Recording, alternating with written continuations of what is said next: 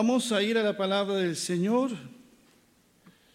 Ya fue leído antes Lucas 18 y he puesto a esta reflexión perseverar a pesar de.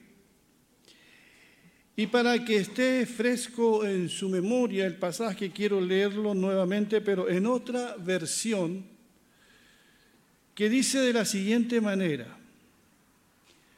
Además, Jesús les contó una parábola en cuanto a la necesidad de orar siempre y de no desanimarse. Les dijo, en cierta ciudad había un juez que no temía a Dios ni respetaba a nadie. En esa misma ciudad había también una viuda, la cual acudía a ese juez y le pedía, hazme justicia contra mi adversario. Pasó algún tiempo y el juez no quiso atenderla, pero después se puso a pensar, aunque no temo a Dios ni respeto a nadie, esta viuda me molesta tanto que voy a hacerle justicia. No sea que viniendo me agote la paciencia. Dijo entonces el Señor, presten atención a lo que dijo el juez injusto. ¿Acaso Dios no les hará justicia a sus elegidos que día y noche claman a Él? ¿Se tardará en responderles? Yo les digo que sin tardanza les hará justicia. Pero cuando venga el Hijo del Hombre, hallará fe en la tierra. Hasta ahí el relato que contara nuestro Señor. Y este relato tiene dos intenciones. Primero, enseñarnos a orar persistentemente y también incentivarnos para que no nos desanimemos, para que no desmayemos. Así que creo que es una buena palabra para iniciar este año porque necesitamos estas dos cosas, estas dos cosas que van muy juntas. Orar persistentemente y nunca desanimarnos. Y Jesús ilustra esta preciosa enseñanza con el ejemplo de una mujer viuda. Echaba una ojeada al, Evangelio de Lucas y Lucas, curiosamente, menciona a varias viudas y las pone como ejemplo de muchas cosas. Eh, en Lucas 4, 25 al 26, al pasar allí, em, em, pone de ejemplo el Señor eh, en ese tiempo de sequía, en los días del profeta, del profeta Elías, que Dios lo envió a una viuda extranjera para que lo sustentase, habiendo muchas viudas en Israel. También este mismo Lucas en el capítulo 7 cuenta el caso cuando Jesús con sus discípulos van llegando a un pueblo llamado Naín y va saliendo un cortejo fúnebre, van a enterrar al hijo único de una mujer que también era viuda. Y Jesús se compadeció de ella y le dijo, no llores. Y en Lucas, en Lucas 2.36, 38 también hay otro ejemplo de otra mujer viuda. Como digo, Lucas menciona varias en su evangelio. Había también una profetisa llamada Ana, de la tribu de Aser e hija de Fanuel, ya era muy anciana había quedado viuda después de siete años de casada. De ahí en adelante vivió sola hasta la edad de 84 años. No se alejaba nunca del área del templo, alababa a Dios día y noche con oración y ayuno. Ana llegaba en ese momento y comenzó a darle gracias a Dios y a hablarles del niño a todos los que estaban esperando la liberación de Jerusalén. Entonces, otra viuda que aquí es puesta como ejemplo de servicio al Señor, de oración, de perseverancia. En Lucas 21 aparece otra, otro, otro ejemplo de otra viuda. Dice allí en Lucas 21, 1 al 4, Jesús se levantó la mirada y vio a los ricos poniendo sus ofrendas en la caja del dinero del templo. También vio a una viuda muy pobre que estaba dando dos pequeñas monedas de cobre como ofrenda.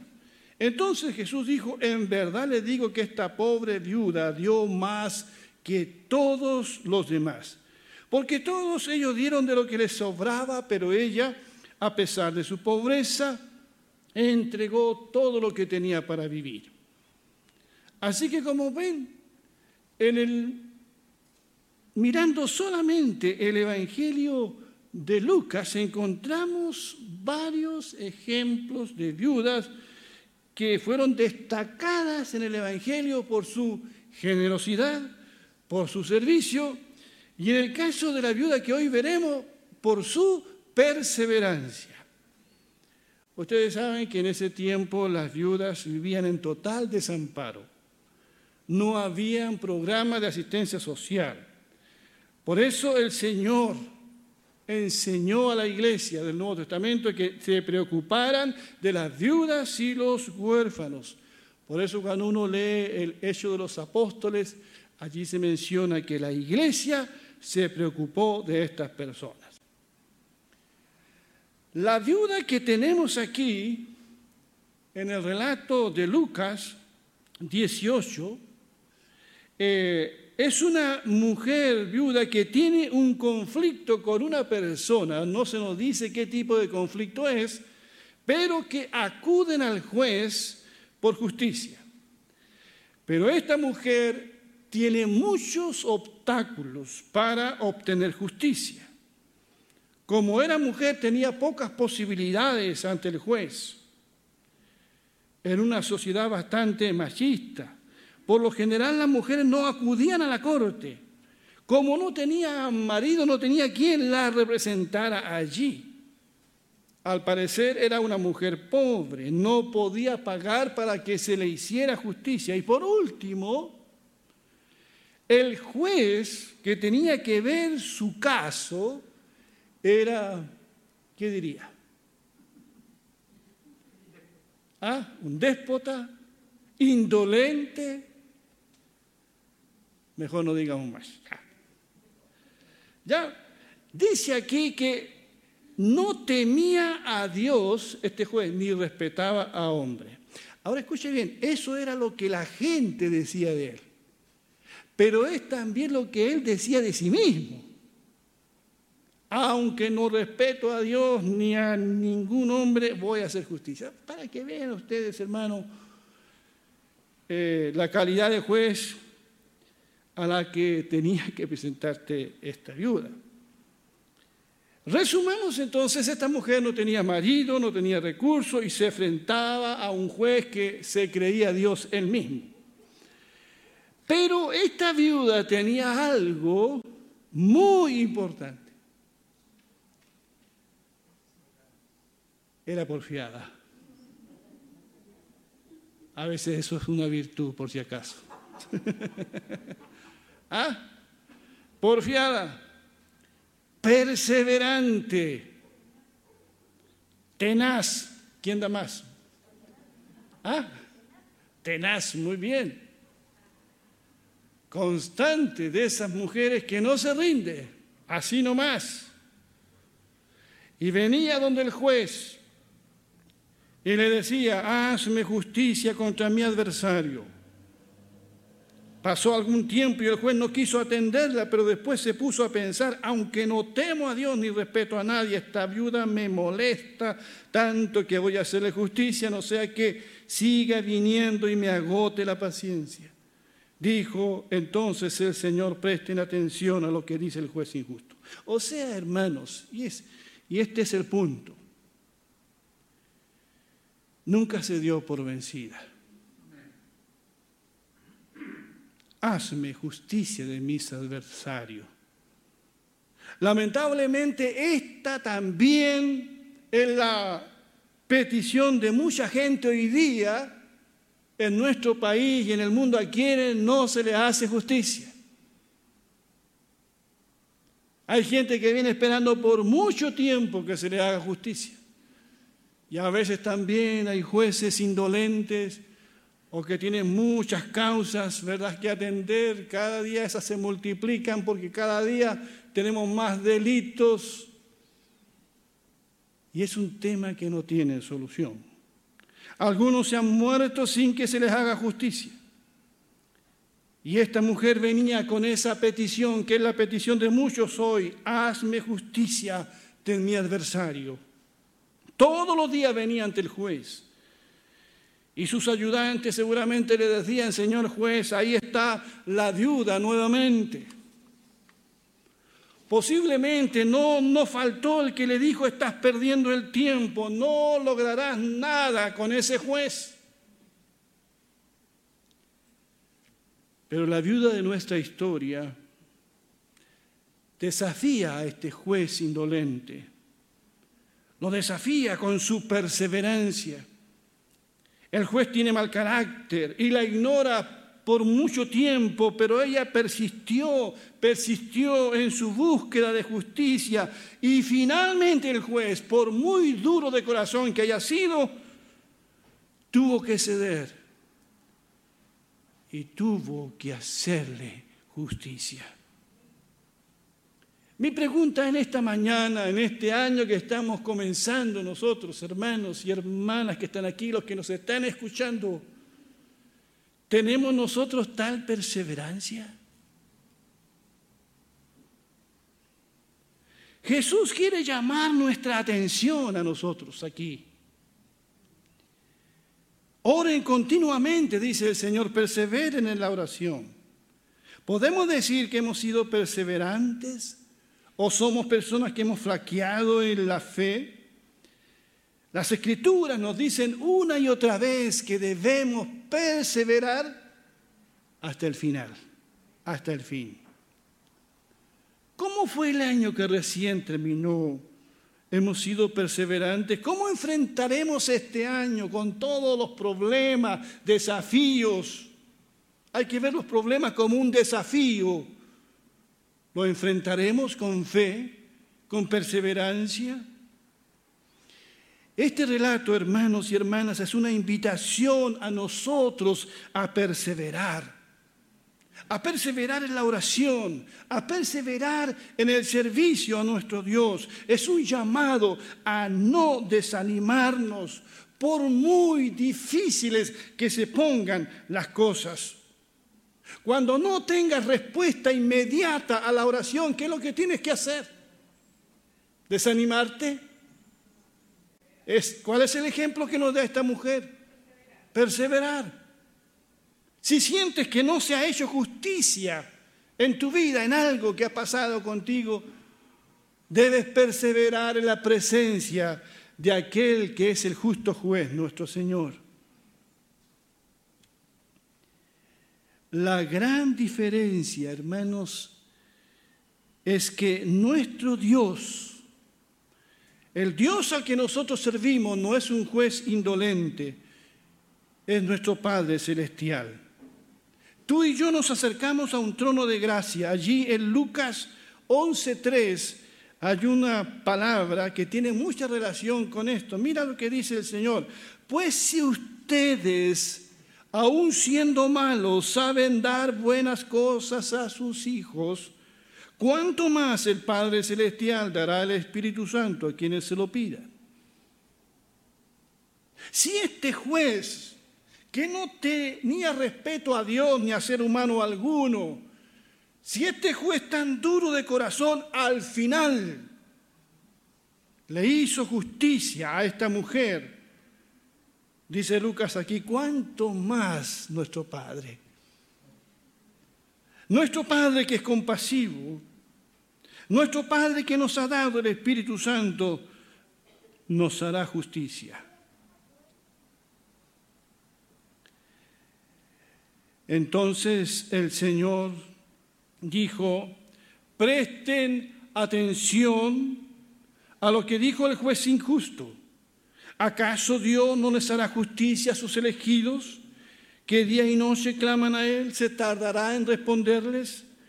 Yo les digo que sin tardanza les hará justicia. Pero cuando venga el Hijo del Hombre, hallará fe en la tierra? Entonces, hermanos y hermanas, amada iglesia, lo que se necesita es perseverar y no rendirse nunca. Los hermanos y hermanas que hoy, y nuestro hermano Jonathan, que el domingo pasado fue bautizado y quienes se bautizarán hoy, a todos ellos les digo, sean perseverantes. La carrera cristiana se parece más a una maratón. No es una carrera corta. La carrera cristiana tiene muchos obstáculos y lo podemos decir quienes ya tenemos aquí muchos años en el Evangelio. Pero tenemos que perseverar y no rendirnos nunca. Por eso tú estás aquí o no.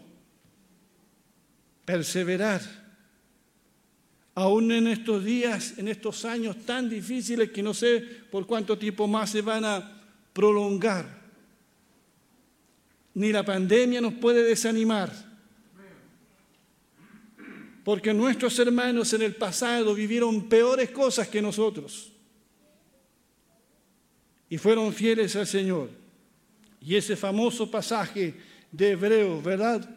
12, que dice, por tanto también nosotros, que estamos rodeados de una multitud tan grande de testigos, despojémonos del lastre que nos estorba, en especial del pecado que nos asedia, y corramos con perseverancia.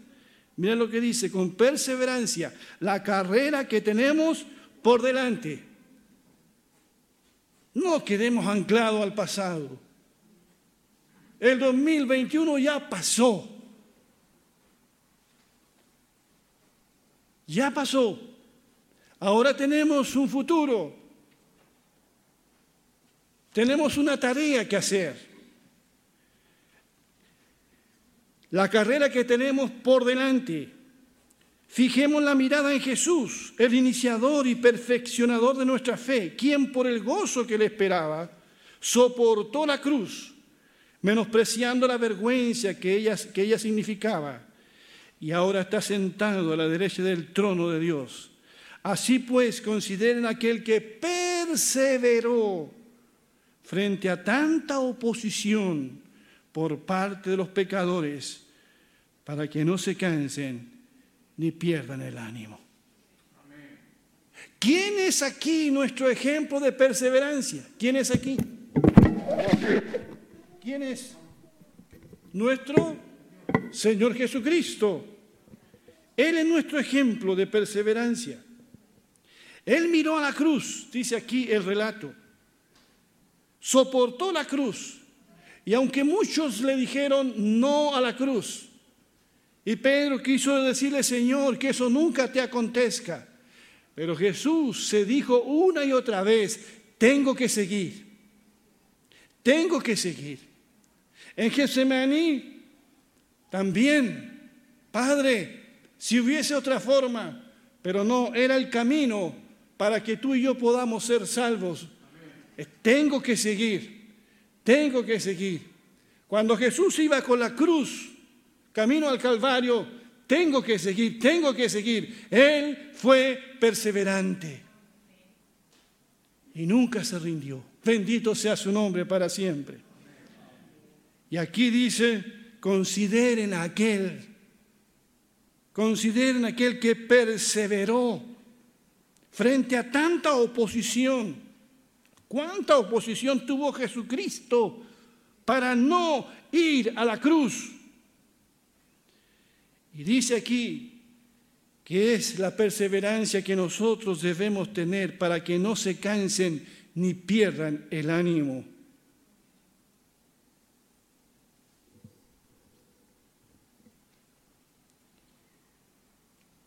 Y la pregunta con la cual el Señor termina este relato. Pero cuando venga el Hijo del Hombre, ¿hallará fe en la tierra? Busqué esta, esta pregunta de Jesús en varias versiones.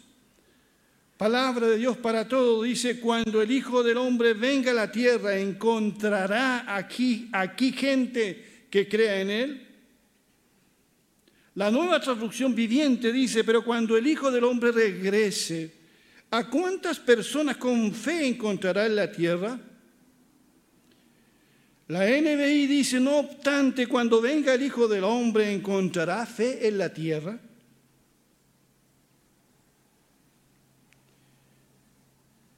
La traducción en lenguaje actual dice, pero, pero cuando yo, el Hijo del Hombre, regrese a este mundo, ¿acaso encontraré gente que confíe en Dios?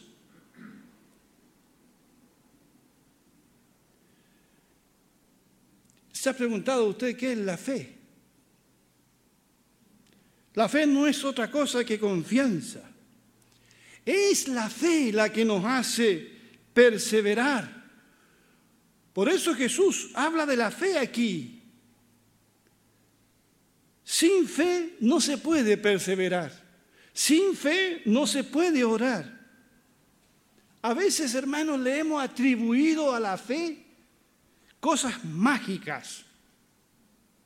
A veces pensamos que si tengo fe todo se va a resolver. Pero la fe es perseverar. Eso es fe. Es perseverar. Veamos o no veamos el resultado de nuestras oraciones. Pese a todo, seguimos adelante confiando en que Jesús volverá. ¿Tenemos ese tipo de fe? ¿O es nuestra fe una fe temporal, una fe emocional? Pablo decía, hermanos, por fe andamos, no por vista, por fe andamos. Cuando el Hijo del Hombre regrese, ¿a cuántas personas con fe encontrará en la tierra? La fe y la perseverancia están aquí en el contexto de la segunda venida de Cristo. Porque es aquí, en este tiempo, en que la fe será importante. Perseverar a pesar de, perseverar hermanos, y nunca desanimarse. Que Dios bendiga su palabra.